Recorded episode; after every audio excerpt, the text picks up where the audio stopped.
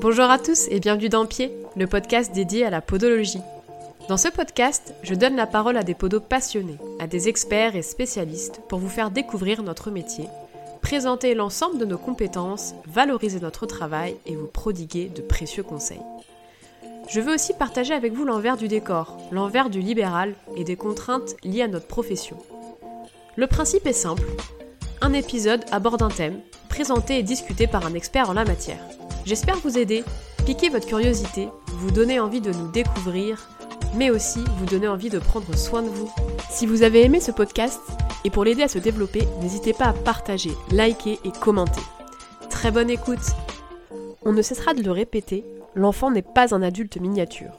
C'est un humain en croissance, c'est un humain qui mature, qui perfectionne à une vitesse vertigineuse son développement psychomoteur. Comment se développe-t-il? Comment s'organise-t-il pour qu'en un an, un nourrisson qui ne contrôle pas ses gestes parvienne à marcher une quinzaine de mois plus tard. Comment accompagner son enfant pour que cette maturation et cette organisation soient optimales? Et la place des chaussures dans tout ça? Pour répondre à ces questions, j'interviewe aujourd'hui Noémie Ferrari et Stéphane Vermand, deux podologues passionnés par le monde des enfants. Tous deux formateurs dans le nouvel organisme For Food Solutions, ils ont à cœur, à travers la recherche scientifique, de faire état des connaissances actuelles sur le développement sensorimoteur de l'enfant et de l'impact de la chaussure sur l'acquisition de la marche. Bah, merci beaucoup Stéphane et Noémie d'avoir accepté euh, cette interview avec moi. De rien, bonjour. Bonjour, avec plaisir. Avant toute chose, est-ce que vous pouvez juste me, dire ce qui vous a amené à la podo, puis ensuite euh, spécifiquement à, vous intéresser aux enfants pour monter votre formation? Moi, la podo, c'est parce qu'au départ, euh, je voulais un métier manuel, en contact avec les patients, et j'avais bien aimé euh, le côté pluridisciplinaire de la profession. Après, en ce qui concerne la, la podopédiatrie, ben, j'ai moi-même une petite fille, donc c'est vrai qu'après, tu as envie de, bah, de développer encore plus dans ce domaine. Euh, j'ai eu euh, des troubles euh, un petit peu de l'apprentissage quand j'étais petite, donc c'est pour ça qu'après je m'étais dirigée vers le DU PATA et où après j'ai eu envie ben, peut-être d'aider les enfants. Et puis ensuite, quand tu fais, je trouve les formations en sortant de l'école, il te manque toujours, il te manque toujours des petites choses pour pour vraiment pouvoir conseiller les parents. Après, tu as la semelle, on va dire très biomécanique qui vient de tenir le pied, mais ça suffit pas forcément bah, pour venir stimuler. Et donc, du coup, c'est pour ça que j'ai fait d'autres formations, qu'après, bah, on s'est développé et que, euh, et que ça nous a poussé à en arriver là. Et toi, Stéphane? Bah Moi, pareil, un peu pour la podo. J'y suis venu parce que, euh, par intérêt euh, un peu paramédical, au départ, un peu entre le, la kiné et la, podo. Puis finalement, un choix s'est porté vers la podo parce que j'avais, quand j'étais petit, plutôt des problèmes de podo aussi. Et puis, ce métier m'a intéressé. Donc, voilà, je me suis intéressé à ça.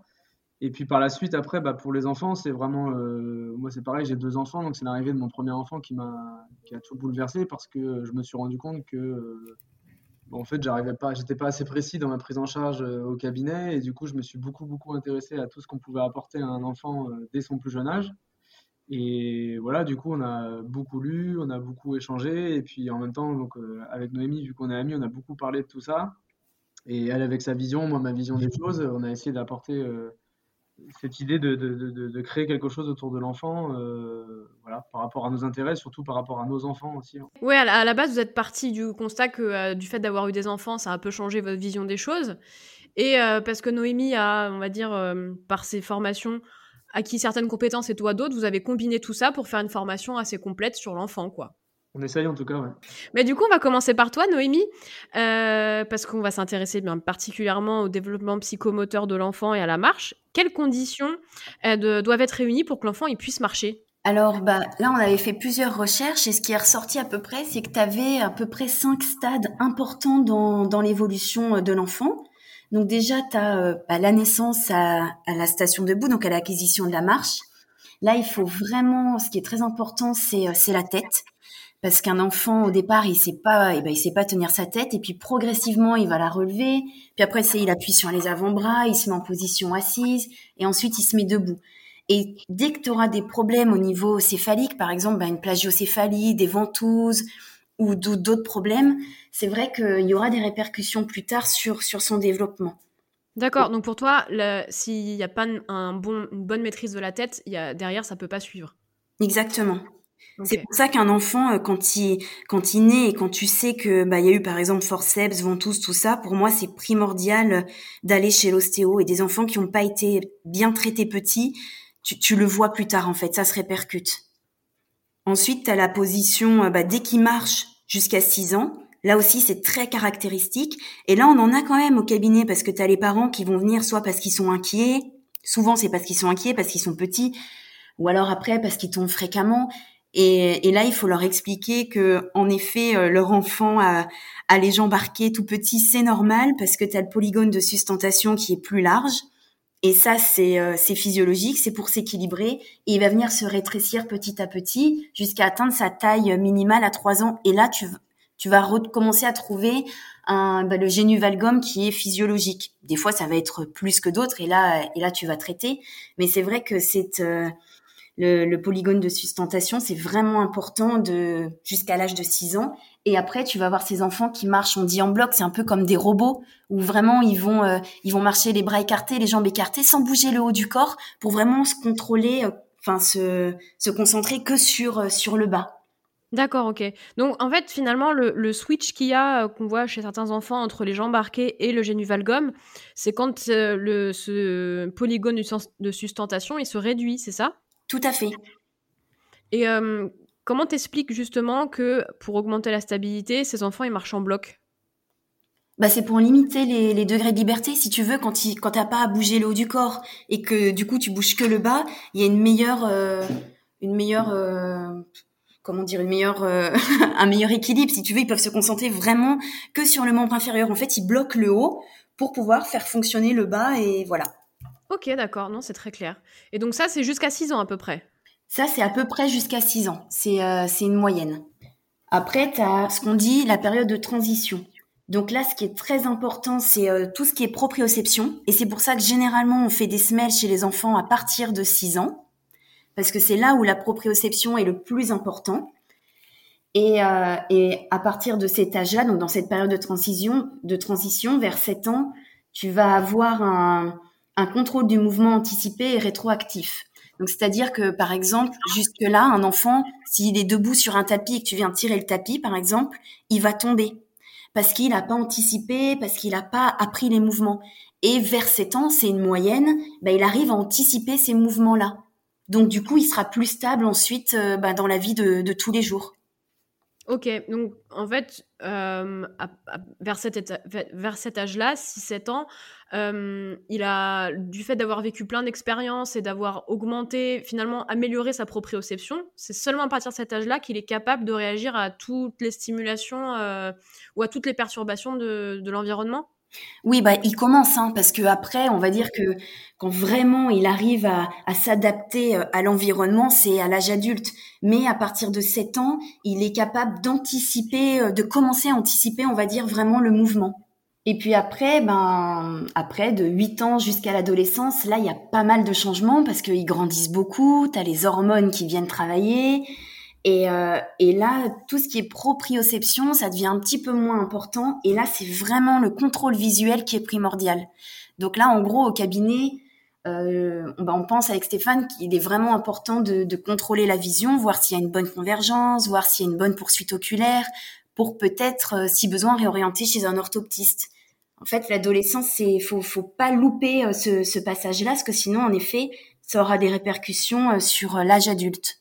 D'accord, donc tu considères qu'avant, euh, à peu près, hein, on est à chaque fois sur du à peu près, oui. euh, qu'avant 8 ans, il y a une grosse dépendance du pied pour la stabilité, alors que à partir de 8 ans jusqu'à l'âge adulte, c'est vraiment... Euh, enfin, il y a un petit peu moins de dépendance du pied et le, et le regard, il, intervient beaucoup plus?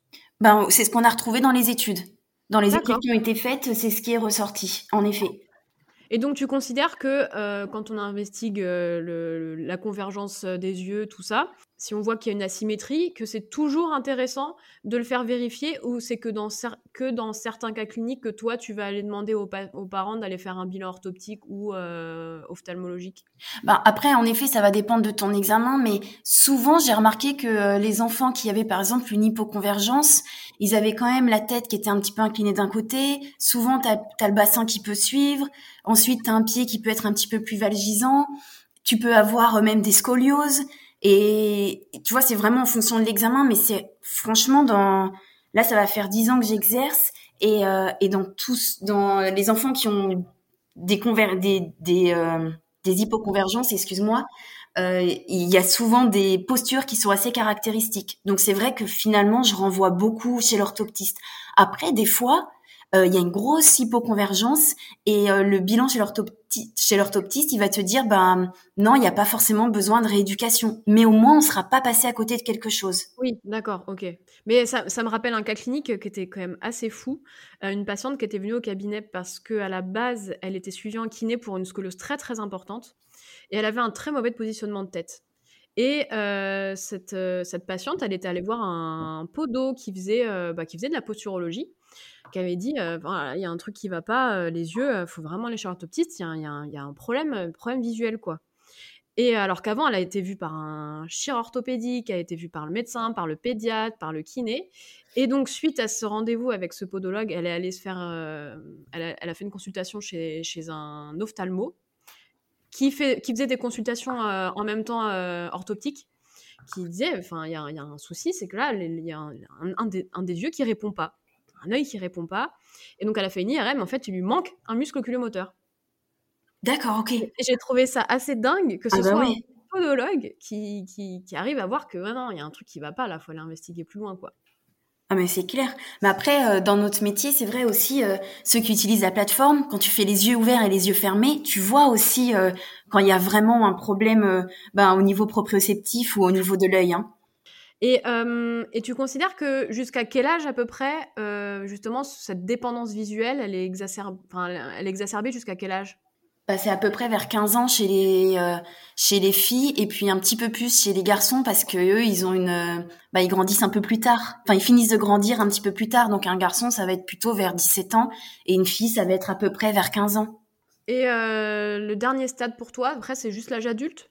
Bah après c'est l'âge adulte et c'est bah l'âge adulte c'est à partir de là où où on va dire bah, l'adulte est capable de, de s'adapter à son environnement, au contexte, à s'équilibrer euh, dans, bah, sur, sur chaque, euh, chaque sol, dans chaque milieu. Finalement, tu considères qu'à l'âge adulte, euh, le patient, enfin l'adulte, il est capable d'aller chercher le bon, la bonne entrée pour se stabiliser dans l'environnement? Exactement. Il, il s'est pondéré en fait. Donc tu considères que au moment de l'apprentissage de la marche, euh, en gros, tout est fait pour que la tête soit, tienne bien en place. Donc, on va dire que c'est ce qui est primordial chez l'enfant. Oui. Ensuite, ça va être, euh, il, va, il va se mettre en, il va verrouiller tout son membre supérieur pour être en bloc et pour réussir à, on va dire, euh, à se concentrer sur l'équilibre au niveau des pieds. Exactement. Et là, tu vas avoir aussi bah, une contraction musculaire qui va être plutôt ascendante, c'est là où, euh, où le quadriceps va commencer à vraiment bien bien travailler pour justement stabiliser les, enfin c'est les muscles antigravitaires. Donc euh, c'est tout le membre inférieur. C'est là la, de la position debout jusqu'à l'âge de 6 ans, c'est vraiment le membre inférieur et les muscles antigravitaires qui travaillent à fond. Ok. Et une fois que ça c'est acquis, c'est là où intervient un peu plus la proprioception. Exactement. c'est ce qu'on appelle la période de transition, ouais, jusqu'à 6-7 ans où là, c'est vraiment la, la, proprioception à fond. Et après, euh, tu as l'adolescence où là, c'est plutôt l'entrée le, oculaire. D'accord. Juste après, l'âge adulte, où là, euh, tout, est, tout s'équilibre normalement et euh, il est capable de, il est capable de s'équilibrer avec toutes ses entrées posturales, quoi. En faisant simple, c'est ça. Ok, c'est très intéressant parce qu'on voit bien que finalement euh, le point de départ il est haut et puis progressivement on descend en bas. À l'adolescence on remonte au niveau des yeux et après tout est mature pour, euh, pour fonctionner ensemble sans qu'il y en ait un qui prenne le pas sur l'autre quand tout va bien. Oui, c'est ça. Quand tout va bien, quand on arrive à... Quand tout va bien. Oui. et les chaussures dans tout ça, ça a un impact, ça a une incidence sur l'ensemble des paramètres qu'on a décrits plus haut? Bah, comme on avait vu que euh, de 6 à 7 ans, c'était surtout la proprioception, donc on va dire euh, bah, au niveau des pieds, oui, la chaussure, elle, a un impact qui est plutôt très important euh, à cet âge-là, donc pendant la période de transition. En fait, pour rebondir sur ce que disait Noémie, parce que ce qui est intéressant, c'est qu'il y avait toute une thèse qui avait été travaillée sur, par une équipe de Lyon qui avait abouti sur pas mal d'articles qui gèrent en fait la mécanique de l'enfant notamment et qui montrait en fait la différence de, de, maturation de la marche en fait par rapport au, à l'enfant et qui montre qu'en fait, de, l'âge de 1 an à environ 4 ans, en fait, euh, l'enfant mature pendant cette période-là toute la partie cheville. Et à partir de 4 ans, on considère que le mouvement de la cheville est quasiment acquis vers l'âge adulte. on sait notamment, par exemple, qu'il augmente sa flexion plantaire et sa rotation interne au niveau de l'attaque du pas.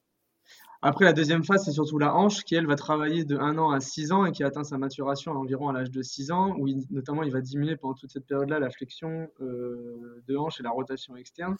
Et enfin, en fait, on a tout le travail au niveau du genou, où en fait, jusqu'à l'âge de 7 ans, et c'est là, où arrive la maturation au niveau du genou, euh, il augmente en fait la rotation externe, c'est ce que vous disiez en fait tout à l'heure, et qui est assez lié avec les, les, les deux, trois premières phases de, d'évolution de l'enfant.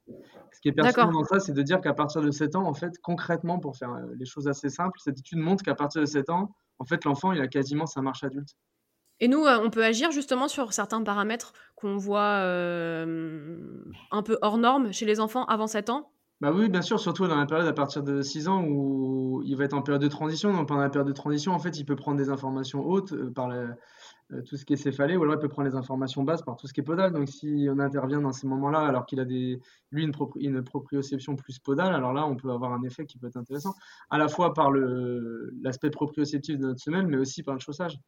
Et tu considères que du coup, après 7 ans, euh, ton travail il est vraiment différent d'avant cet âge clé de transition? Ah oui, oui, c'est l'âge. Bah D'ailleurs, Noémie disait tout à l'heure qu'après environ l'âge de 7 ans, donc la, la, mécanique de la marche se rapproche de celle de l'adulte. Et en fait, à partir de cet âge-là, euh, l'ensemble du travail peut, part beaucoup de la, masse céphalée, en fait, de, notamment du capteur visuel. Donc, c'est à nous de vraiment trouver notre place dans, dans cet aspect-là. Et du coup, avant, tu as, une large faculté de travail, alors qu'à partir de ce moment-là, il faut vraiment trouver ta place intelligemment entre euh, l'ophtalmo, l'orthoptiste, le dentiste, euh, l'ostéo. Et là, c'est plutôt à nous de trouver la place, alors qu'avant, on a plutôt le champ assez libre. Oui, d'accord, ok.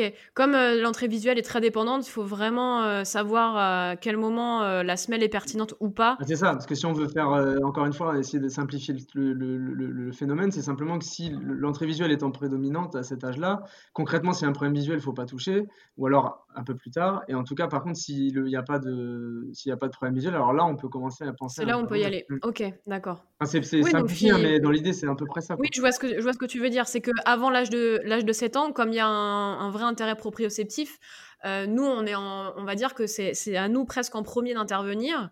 Alors qu'après, euh, il faut s'assurer qu'il n'y a pas d'autres entrées dysfonctionnelles euh, qui, qui, qui, puissent passer. Enfin, bah, c'est là où la fenêtre de tir, elle est idéale en fait avant 7 ans. Après, après 7 ans, elle reste idéale, hein, bien sûr. Ça ne veut pas dire qu'on n'a pas le droit de travailler, mais ça veut dire que la recherche et l'investigation autour du, de, de, de l'ensemble des entrées posturales doit être beaucoup plus pertinente. D'accord. Et bah, tout à l'heure, on parlait aussi de euh, c'est à 6 ans qu'il y a la proprioception qui se met en route. Donc, tu considères que euh, le, le, tir idéal pour nous, c'est entre 6 et 7 ans finalement? Euh, Oui, c'est ça, ouais. Bah, mais même à partir de 6 ans, tu vois, tu peux commencer. Ça veut dire qu'à partir de 6 ans, on, peut facilement commencer à faire des semelles, même proprioceptives ou des semelles, enfin des semelles tout court, tu vois, et qu'avant, ça va plutôt être, bah, tu peux donner des exercices, par exemple. Oui, d'accord. Oui, oui. C'est-à-dire que finalement, l'axe de travail, il va être très différent et notre traitement serait très différent. Oui, voilà, c'est ça. C'est compliqué, tu vois, de faire des semelles à un enfant de, de 3-4 ans. Tu le fais s'il chute beaucoup, si vraiment il y a des douleurs. Mais sinon, c'est à partir de 6 ans parce que c'est là où la proprioception est, enfin, devient hyper importante dans le développement postural, en fait. Désolée, hein, je me suis un peu... Euh, non, mais tu as raison, c'est très clair. Et euh, et finalement, la chaussure dans tout ça, elle intervient à quel moment et on la place comment et quelles euh, bah, conséquences elle peut avoir sur tous ces, sur tous ces schémas moteurs? En fait, la chaussure, ce qui est intéressant, c'est que euh, on a beaucoup de, on a beaucoup d'idées différentes en fait, qui sont très euh, sectaires d'ailleurs dans la chaussure, où on va avoir des, idées de, de, chaussants. On peut parler avec n'importe quel podologue, n'importe quel parent, n'importe quel grand-parent. On a souvent le cas des, des patients qui viennent en disant oui, ma maman m'a dit qu'il fallait mettre la chaussure comme ça, comme si. C'est très compliqué de toujours se placer comme ça. Et moi, je voulais partir un peu sur la chaussure, sur l'idée de se dire que quand tu regardes un peu des études euh, récentes, montre que par exemple, quand, tu, quand quelqu'un de n'importe quelle personne veut chercher des renseignements sur une chaussure, quand il se connecte sur Internet et qu'il va taper des mots-clés pour essayer de trouver la chaussure idéale pour son enfant, il a 60% de chance de tomber sur un aspect qui va être commercial en fait. C'est-à-dire que euh, la, principale information qu'il va recevoir tout de suite, c'est du commerce. Alors, c'est pas forcément négatif. Ça veut simplement dire qu'à partir du moment où il tombe sur du commerce, bah, s'il tombe sur quelqu'un qui fait un commerce de chaussures euh, très maintenu avec euh, beaucoup de choses, alors il aura beaucoup d'arguments dans ce sens-là. Si à l'inverse, il tombe sur ce qu'on retrouve de plus en plus d'ailleurs, quelqu'un qui, travaille sur un commerce avec des chaussures très minimales, par exemple, il va tomber sur beaucoup, beaucoup d'arguments sur ça. ce qui est compliqué pour lui, en fait, c'est de faire le tri là-dedans. Parce qu'on aime bien placer les gens dans des cases et leur dire, bah voilà, il faut être minimaliste ou au contraire, il faut avoir des chaussures très rigides. Mais finalement, c'est quoi la réalité autour de ça? Et le problème, c'est que quand tu te connectes sur Internet, tu as très peu de cas où tu as des professionnels de santé, notamment nous, les podologues, je pense que c'est notre place euh, d'intervenir sur ça, qui vont euh, donner leur avis. Alors certains vont donner leur avis, mais avec ces fameuses cases en tête. Et puis, euh, tu as très peu d'arguments autour de la science. Et c'est là où c'est pertinent d'amener la science sur la chaussure, parce qu'en fait, la science sur la chaussure, elle dit euh, énormément de choses qui peuvent être intéressantes et surtout qui ne placent pas les, gens et les chaussures dans des cases en fait. Ouais, en fait, c'est d'arriver à trouver le juste milieu et de pas être soit euh, je dis, la caste du, euh, du minimaliste soupliste et, de l'autre côté la, la, caste du, du rigidiste. Ben, c'est ça en fait, mais dans ton ouais, ouais, tu vas pouvoir trouver quelque chose qui peut t'intéresser et qui peut être un cas particulier de, de, ton enfant, parce que là on parle de, on, est, on se met plutôt à la place du parent qui va chercher oui, bien sûr, bien sûr.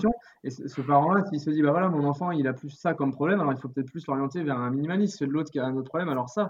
il y a plein de petites caractéristiques autour de la chaussure qu'on peut travailler et qui peuvent nous amener à, justement à trouver les solutions et entre guillemets la chaussure idéale. J'aime pas trop dire ça parce que pour moi, je pense qu'il n'y a pas de chaussure idéale pour un enfant, mais en tout cas celle qui correspond. Sa chaussure idéale à lui, quoi. Ouais, ok.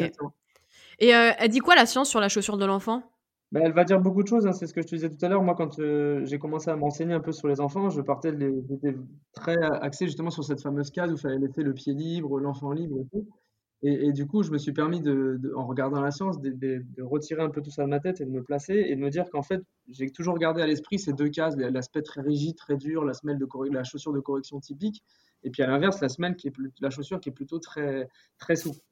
Et du coup, euh, la première chose qui m'a alerté, c'était une étude en fait qui était une, comment dire, une, une revue de littérature en fait qui montrait, notamment chez le néo-marcheur, euh, il y avait deux études qui parlaient de ça assez franchement, que même si tu mettais des chaussures euh, minimalistes ou des chaussures euh, ou même des pieds nus, en fait l'enfant ne tombait pas, ne tombait pas moins en fait. Ça c'est une idée qu'on a beaucoup en tête et qui véhicule beaucoup et en fait il y a énormément d'études qui contredisent cet aspect-là. Et surtout, ce qui était intéressant dans cette étude, et c'est là où je me suis dit, mince, en fait, il y a peut-être des choses qu'il faudrait qu'on revoie dans nos idées, c'est qu'en fait, qu'importe la chaussure que tu vas mettre au pied, à partir du moment où tu mets une interaction entre le pied et le sol, alors la cinématique et la marche de l'enfant se rapprochent de la marche chaussée et non pas de la marche pieds nus. Même si tu mets une chaussure minimaliste ou un chaussette antidérapante ou ce que tu veux, à partir du moment finalement, il a... déjà une marche, euh, une marche euh, chaussée, quoi. Voilà, il est plus proche de la marche chaussée que de la marche pieds nus. Que de la marche pieds nus. Cinématique et mécanique. Donc ça, c'est intéressant. Ouais, ça limite déjà beaucoup le débat de euh, minimaliste, chaussures euh, avec renfort. Ça, tu vois, ça limite déjà beaucoup ce débat-là. Parce qu'en fait, il y a beaucoup dans la science, et là je me rapproche et je pense que je vais donner du grain à moudre à beaucoup de personnes, c'est que effectivement la science est assez unanime pour dire que quand, les, quand les, toutes les populations qui sont habituellement euh, pieds nus et qui marchent pieds nus depuis des années vont travailler dans, dans beaucoup d'aspects, vont diminuer beaucoup de, de, blessures, vont avoir des, des, pieds beaucoup plus toniques, vont, voilà, tous ces aspects-là, ils ne sont, ils sont pas à critiquer. Le problème, c'est que dans nos, dans nos contrées à nous, on vit pas avec des on vit pas pieds nus en fait. Et malheureusement, euh, moi je sais pas pour toi et je sais pas pour vous et je pense que la plus 100% des gens qui vont écouter ce, cet aspect diront comme nous. Moi, mon enfant quand il va à l'école, il porte des chaussures. Il n'a pas le choix. Je vais pas l'emmener pieds nus à l'école. Oui, mais justement, c'est ce qui a été, euh, enfin, à titre personnel, c'est ce qui a été très perturbant, c'est que euh, nous à la crèche, il y a pas, y a pas de chaussures, il y a pas le droit aux chaussures, il y a pas le droit aux chaussettes, ils sont pieds nus tout le temps. C'est génial. Donc, euh, donc en fait, ils ont, euh, ils ont jamais porté de pompe. Donc euh, les chaussures, c'était vraiment plus d'aller de la maison à la crèche, mais c'est tout. Et après, à l'école, ils sont tout le temps, tout le temps, tout le temps, tout le temps, tout le temps chaussés. Et en plus, on leur demande d'être en classe, de faire du sport avec, d'aller dehors avec. Enfin, la chaussure, elle doit tout faire. Mais, moi, je peux te dire, quand je suis arrivé à la crèche, c'est pareil. Moi, je suis arrivé en disant, mais j'aimerais bien que ma fille, elle soit pieds nus et tout. Alors, d'autres questions, des questions d'hygiène, sans, mais non, c'est pas bien. Alors, moi, j'avais choisi des chaussures très minimalistes pour mon enfant. Euh, voilà, mais quelque part c'est bien, c'est pas ça la critique en fait, c'est juste de se dire que euh, quoi qu'il arrive, quand euh, ton enfant il va aller à l'école, plus tard quand il sera dans la vie, il marchera pas pieds nus. Bah oui, non, mais c'est sûr. Et à partir du moment où il marche pas pieds nus, il peut pas prendre les avantages des gens qui ont l'habitude de marcher pieds nus. Parce que si on continue sur les études, tu avais une étude justement qui comparait la marche d'un enfant quand il se mettait pieds nus comparé à des, enfants en fait qui, étaient, qui vivaient pieds nus. Et en fait, tu te rends compte que l'intérêt, il est, il est, il est complètement différent. C'est-à-dire que l'enfant, il se rapprochera jamais de celui qui est habitué à marcher pieds nus. Et ça va plus perturber sa, marche plutôt que vraiment l'aider en fait. Oui, c'est que finalement notre biomécanique euh, s'est habituée au fait de porter des chaussures. Ben, heureusement ou malheureusement, je ne sais pas. On peut se placer dans les deux sens. On peut dire heureusement parce que du coup, vu qu'on vit comme ça, ben, notre corps il s'est habitué. C'est ce qui nous a euh, nous permis de nous développer. Hein. C'est l'évolution naturelle de l'homme. Et malheureusement parce que je pense qu'on a perdu certaines capacités qui à une certaine époque il y a très très longtemps et était sûrement bénéfique pour nous, pour le, pour le corps humain. Euh, la chaussure rigide, ça engendre quoi? Alors en fait, ce qu'on peut trouver dans des, choses intéressantes dans la science par rapport à certaines chaussures, c'est que si tu prends une chaussure rigide, par exemple avec une tige assez haute, on montre que ça va diminuer la prévalence des pieds valgus chez les enfants. C'est une, assez grosse étude qui avait été faite sur plus de 600 enfants.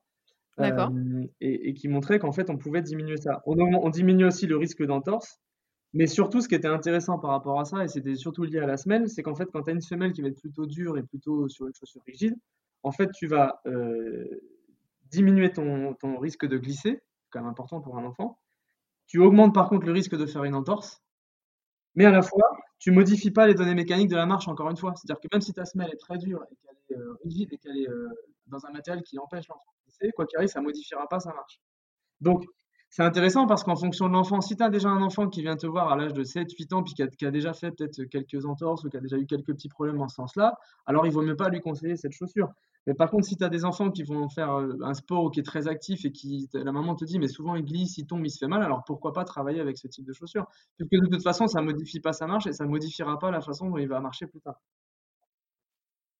Après, si on continue, il y a plein de domaines qu'on peut, enfin, il y a des, plein de, critères et de caractéristiques qu'on peut développer, notamment le renfort de voûte, qui est, un truc qui fait énormément de débat. Et en fait, on se rend compte que pareil, il y a une étude, et c'est toute une thèse qui a été travaillée sur ça, et c'est encore une fois toute l'équipe de Lyon là, qui travaille sur ça, qui montre qu'en fait, quand tu mets un renfort de voûte dans une chaussure, en fait, tu, modifies en rien la structure du pied à long terme. C'est-à-dire que, que l'enfant ait une voûte ou pas une voûte, il choisira lui-même son pied en fait. Son pied, il est, est peut-être déterminé, peut-être qu'il peut le travailler avec des exercices, avec des choses comme ça. Et mais c'est pas en tout cas la chaussure ou le type de chaussure qui va, euh, qui va gérer ça en fait. Ok, peut-être pas la structure, mais ça peut jouer euh, sur euh, le tonus musculaire? Mais je le retrouve. En tout cas, j'ai pas retrouvé d'études qui parlent. T'as pas retrouvé d'études, ok. Alors si, sur, sur les enfants habitués à travailler, à marcher pieds nus. Oui, d'accord. Mais ceux qui, qui marchent tout le temps pieds nus. Oui, c'est ça. Mm. Dès qu'ils portent vraiment jamais, jamais de chaussures. Voilà, ceux qui marchent, on sait qu'on va augmenter la, capacité de force des muscles intrinsèques du pied. Euh, ça va aussi diminuer le mouvement euh, du médio-pied. Euh, qu'est-ce qu'on, il y a pas mal de choses qu'on peut avoir aussi. On a moins de pieds plats aussi. Il y avait une étude qui montrait, qui était une revue de littérature en plus, qui est pas très vieille, qui montrait justement qu'on a moins de pieds plats quand les, quand les enfants sont habitués à marcher pieds nus. Ok. Mais après, encore une fois, je relève l'idée parce que quand j'avais fait une fois une infographie, on m'avait relevé cette idée de dire euh, oui, mais quel est l'intérêt? Voilà, là je suis entièrement d'accord. Quel est l'intérêt de, que l'enfant ait moins de pieds plats ou qu'il n'ait pas un pied plat ou pas? Je ne sais pas en fait. Oui, c'est ça, c'est que euh, oui, euh, c'est là on se base que sur des données purement biomécaniques. Enfin, on est capable de dire que cette chaussure, que quand tu marches pieds nus, tu auras moins de pieds plats, mais après quel est l'intérêt de pas avoir un pied plat? Je ne sais pas. Oui, c'est clair. Est-ce qu'il y a plus de pathologie chez les pieds plats que chez les pieds creux? Enfin voilà. Après, c'est parce que les gens confondent souvent pieds plats et pieds valgus. Exactement. Oui, c'est ça, c'est ça. Et puis euh, oui, et puis ils voient ça comme une pathologie, alors que c'est pas forcément pathologique euh, d'avoir un pied valgus ou un pied plat, quoi. Ce qui, ce qui dépend, je pense, c'est enfin, c'est pas, je pense, c'est la, la tonicité du pied. Si tu as un pied plat qui est bien tonique, bah tout va bien. Si tu as un pied plat qui est hypotonique, comme un pied creux hypotonique, bah là, en effet, euh, tu auras des répercussions plus tard. Ouais, on est à chaque fois, c'est plutôt sur le contrôle moteur, quoi. Mm. Ok. Et la chaussure souple, elle, qu'est-ce qu'elle qu'est-ce qu'elle engendre? Bah, La chaussure souple, elle va augmenter la largeur du pas, sûrement ce qu'on disait tout à l'heure, une, une, recherche de l'augmentation du polygone de sustentation. Euh, après, c'est tout, après, c'est tout ce qui va être mécanique, c'est-à-dire qu'on va pouvoir avoir un temps, le temps d'appui euh, au sol va être un peu plus euh, court quand la chaussure sera pieds nus, l'enfant passe plus de temps en l'air. Mais par contre, il va euh, pas du tout modifier la vitesse ou la longueur de sa marche, par exemple, par rapport à ça. Et donc, euh, toi, qu'est-ce que tu t'en tires comme conclusion, le fait d'avoir lu toute cette littérature autour de la chaussure? Ben, En fait, la conclusion que j'en tire, et c'est ce que nous, on essaye d'apporter comme message quand on forme sur ça, c'est de dire qu'en fait, qu'importe la chaussure que tu vas pouvoir mettre, euh, tu, vas, tu vas pouvoir avoir des modifications qui seront hyper diversifiées par rapport à certaines caractéristiques ou d'autres sur la marche de l'enfant. Ça, c'est sûr. Alors, ce qu'il est vrai aussi, c'est que les études montrent que effectivement, la chaussure la moins maintenue modifie le moins la marche. on ne peut pas le nier. Ce n'est pas, pas le débat ici. Mais voilà, ce qui, est, surtout important, et nous, c'est toujours ce qu'on essaie de dire, c'est de connaître ces effets-là et de développer tous les effets que peuvent créer une chaussure euh, en partant de la semelle, de, comment, comment fermer les chaussures, quel type de matériaux, tout ça, de déterminer les effets qu'ils ont et par rapport à ces effets-là, essayer de déterminer euh, comment le mieux l'adapter possible à, à, l'enfant qui est en face de moi en, consultation. Concrètement, pour faire simple, je fais un bilan, euh, je, déduis que, tiens, je ne sais pas pour quelle raison, mon enfant, je ne voudrais pas qu'il ait ce pied valgus, bah alors j'ai plutôt intérêt à lui conseiller une, chaussure à tige haute parce qu'on sait que cette chaussure-là, dans les 4 à 5 ans qui vont suivre, va lui diminuer le travail de son pied valgus. Par exemple, c'est un, des exemples. Donc, et après, peut-être que si tu as un enfant, je ne sais pas, qui justement euh, marche avec un, pas qui est très serré, alors peut-être lui dire, bah non, au contraire, pars sur chaussure plus souple, et puis tu vas, ça va permettre d'élargir le pas. c'est vraiment adapté à chaque patient et chaque caractéristique par rapport à la demande qu'on va avoir en face de, en face de nous et ce qui va pouvoir nous aider nous ben, moi, que, l'enfant qui est en face de moi, il porte une chaussure à 10 haut très dure avec une barre en fer comme on faisait il y a 10 ans à l'intérieur, ou qu'il porte une, une, porte une chaussure minimaliste, pour moi, en tant que podologue, ça ne changera rien. Par contre, ce qui, va changer, c'est que mon traitement sera plus efficace si j'arrive à, m'aider de cette chaussure. C'est là où je ne comprends pas la vie tranchée de dire bah non, moi je fais que le conseil que ça ou je conseille que ça. Non, parce qu'en fait, dans certains aspects, tu vas pouvoir euh, travailler sur certains types de chaussures, sur certains autres aspects, tu vas pouvoir travailler sur un autre type de chaussures. Et si ça peut t'aider toi, alors ce sera ton traitement à toi, ta réputation à toi, ton travail à toi qui sera bien meilleur et les parents seront que plus contents de ça. Ouais. Et ça t'arrive de conseiller justement euh, dans certains types d'activités des chaussures, euh, je vais dire n'importe quoi, plus souples, et puis dans d'autres activités un peu plus de maintien ou de choses comme ça? Oui, c'est beaucoup lié à mon examen clinique en fait. Par rapport à ce que je vais retrouver, les caractéristiques que je recherche à donner, euh, je, vais, euh, je, vais, je, vais, je vais demander ça. Et puis, si jamais je trouve pas de caractéristiques spécifiques ou des choses qui m'intéressent, ben, je laisse l'enfant assez libre. Euh, parce qu'il y a toute la part aussi un peu esthétique, il y a toute la part mode autour de la chaussure, ça tu en avais parlé dans le podcast sur la chaussure. Bah oui, oui, oui, et puis tu as tout l'aspect aussi où il faut intégrer le patient dans, dans, ton traitement.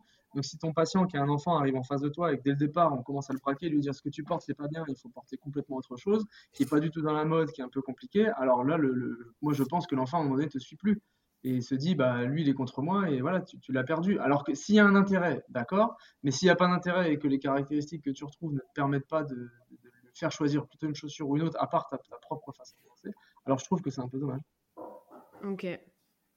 Donc euh, finalement, ce que, ce que t'a apporté euh, la, science et la lecture euh, d'articles et des études sur ce sujet-là, c'est que le souple ou le rigide, bah, ça dépend de l'objectif que tu... Enfin, oui, c'est ça l'objectif euh, que tu veux atteindre pour ton patient en fonction de ses paramètres à lui. Et puis bah, après, tu inclus aussi ses, choix à lui. Quoi. Enfin, euh, on part du principe que tu as ton patient devant toi et après, tu, tu fais comme tu peux.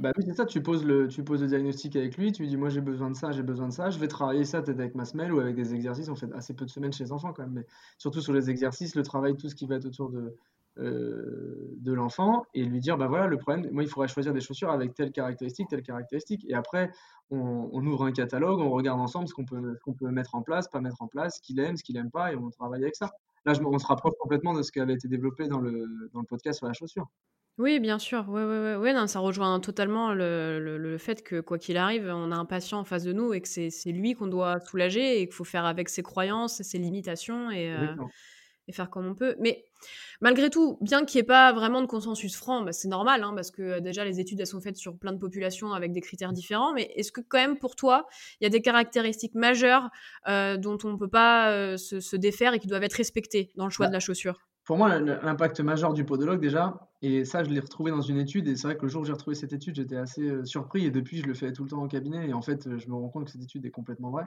C'est qu'en fait, il avait été étudié que plus de 75% des enfants de, de 3 à 12 ans portent des chaussures qui vont être beaucoup trop courtes pour eux. Ah bah alors euh, moi depuis que, euh, que j'ai préparé cet épisode et que j'ai vu les pourcentages, euh, je suis beaucoup plus attentive aux, pointures des enfants. moi pour l'instant c'est 100%. J'ai pas encore eu un enfant avec des chaussures à sa taille. C'est assez impressionnant, mais même j'ai encore eu le cas hier d'un enfant avec le, la maman qui me dit bon, on a acheté les chaussures il y a 15 jours. Bah oui, mes chaussures elles sont trop petites.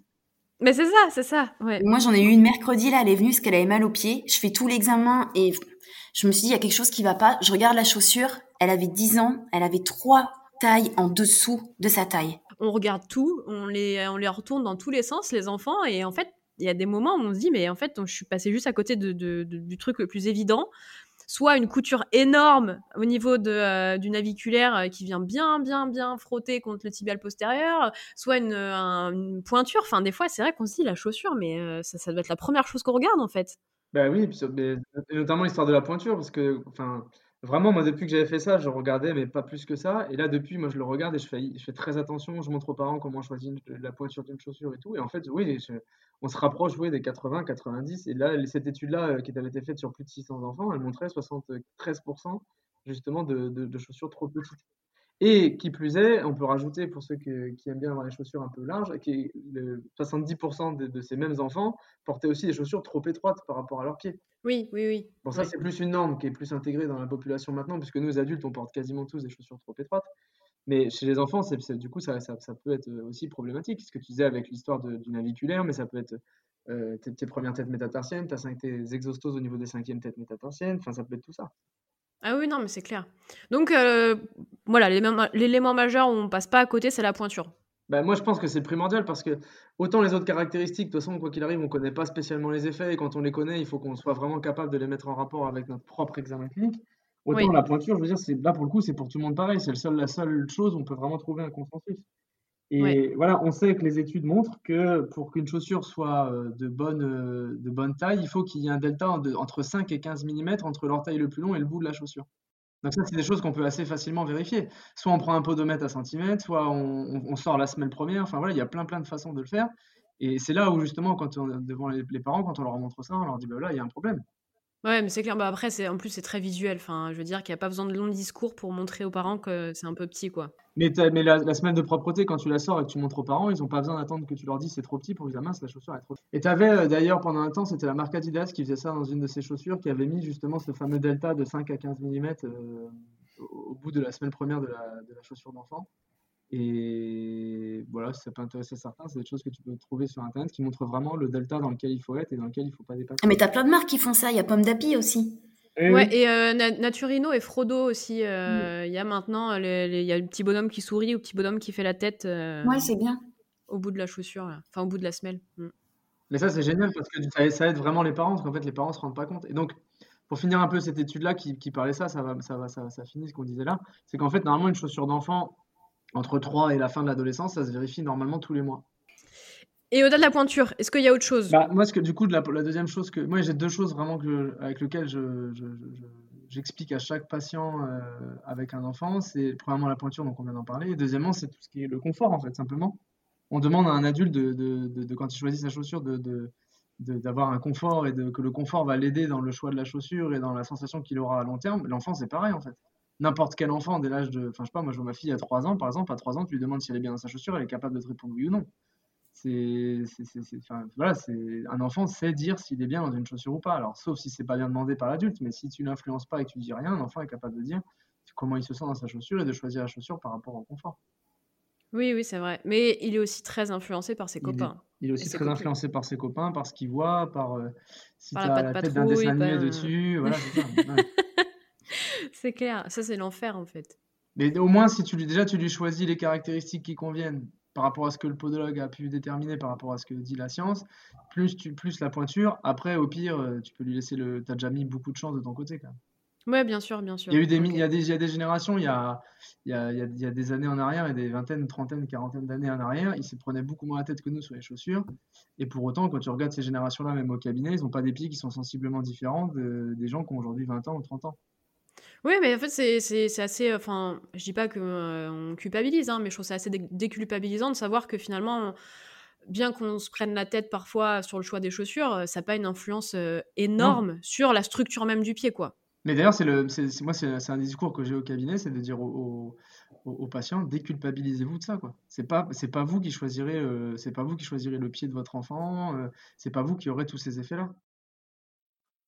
Sauf cas extrême, mais je veux dire, dans, le cas classique de la chaussure qu'on achète n'importe où, euh, voilà, c'est pas vous qui, maîtrisez. Alors, ok, on peut les aider, on peut, avoir, on peut toujours faire un peu plus, mais euh, quoi qu'il arrive, l'enfant il décidera par lui-même, comme on choisit pas sa taille, comme on choisit pas sa couleur de cheveux. Bah, merci beaucoup. C'était euh, hyper intéressant déjà de savoir euh, première des choses que euh, au niveau de stade de développement, on, on construit sa stabilité autour de, autour de sa tête, qu'ensuite progressivement, c'est les pieds qui vont être le plus important dans, les, dans, dans, le maintien de l'équilibre, oui. et qu'à l'adolescence, ça va être les yeux qui oui. vont avoir un gros impact pour ensuite arriver à l'âge adulte et atteindre, quand tout va bien, une posture équilibrée, enfin, on, oui, on s'équilibre avec toutes les entrées posturales. Et qu'ensuite, quoi qu'il arrive, et qu'importe les chaussures qu'on qu prenne, ce qu'on sait aujourd'hui sur les données, c'est que ça change pas fondamentalement la structure du pied, mais qu'en revanche, euh, choisir du souple ou du rigide peut avoir un intérêt selon l'objectif thérapeutique qu'on a pour son patient. Exactement. Oui. Est-ce que j'ai bien tout compris? Tu as bien oui. tout compris. Super. Bah merci beaucoup en tout cas d'avoir euh, accepté de participer à cette interview. C'était très très très très intéressant, très très déculpabilisant et, euh, et, ça va toujours dans le même sens en fait que dès l'instant où on s'occupe de son patient et qu'on regarde euh, ses objectifs à lui et ce qu'on peut mettre en place avec lui, on peut on peut quasiment tout faire en fait. Vous pouvez retrouver tous les épisodes de pied sur l'ensemble des plateformes d'écoute et suivre les dernières informations sur Instagram via les comptes Pied et Podoxygène. Si vous avez aimé ce podcast et pour l'aider à se développer, n'hésitez pas à partager, liker et commenter. À très bientôt!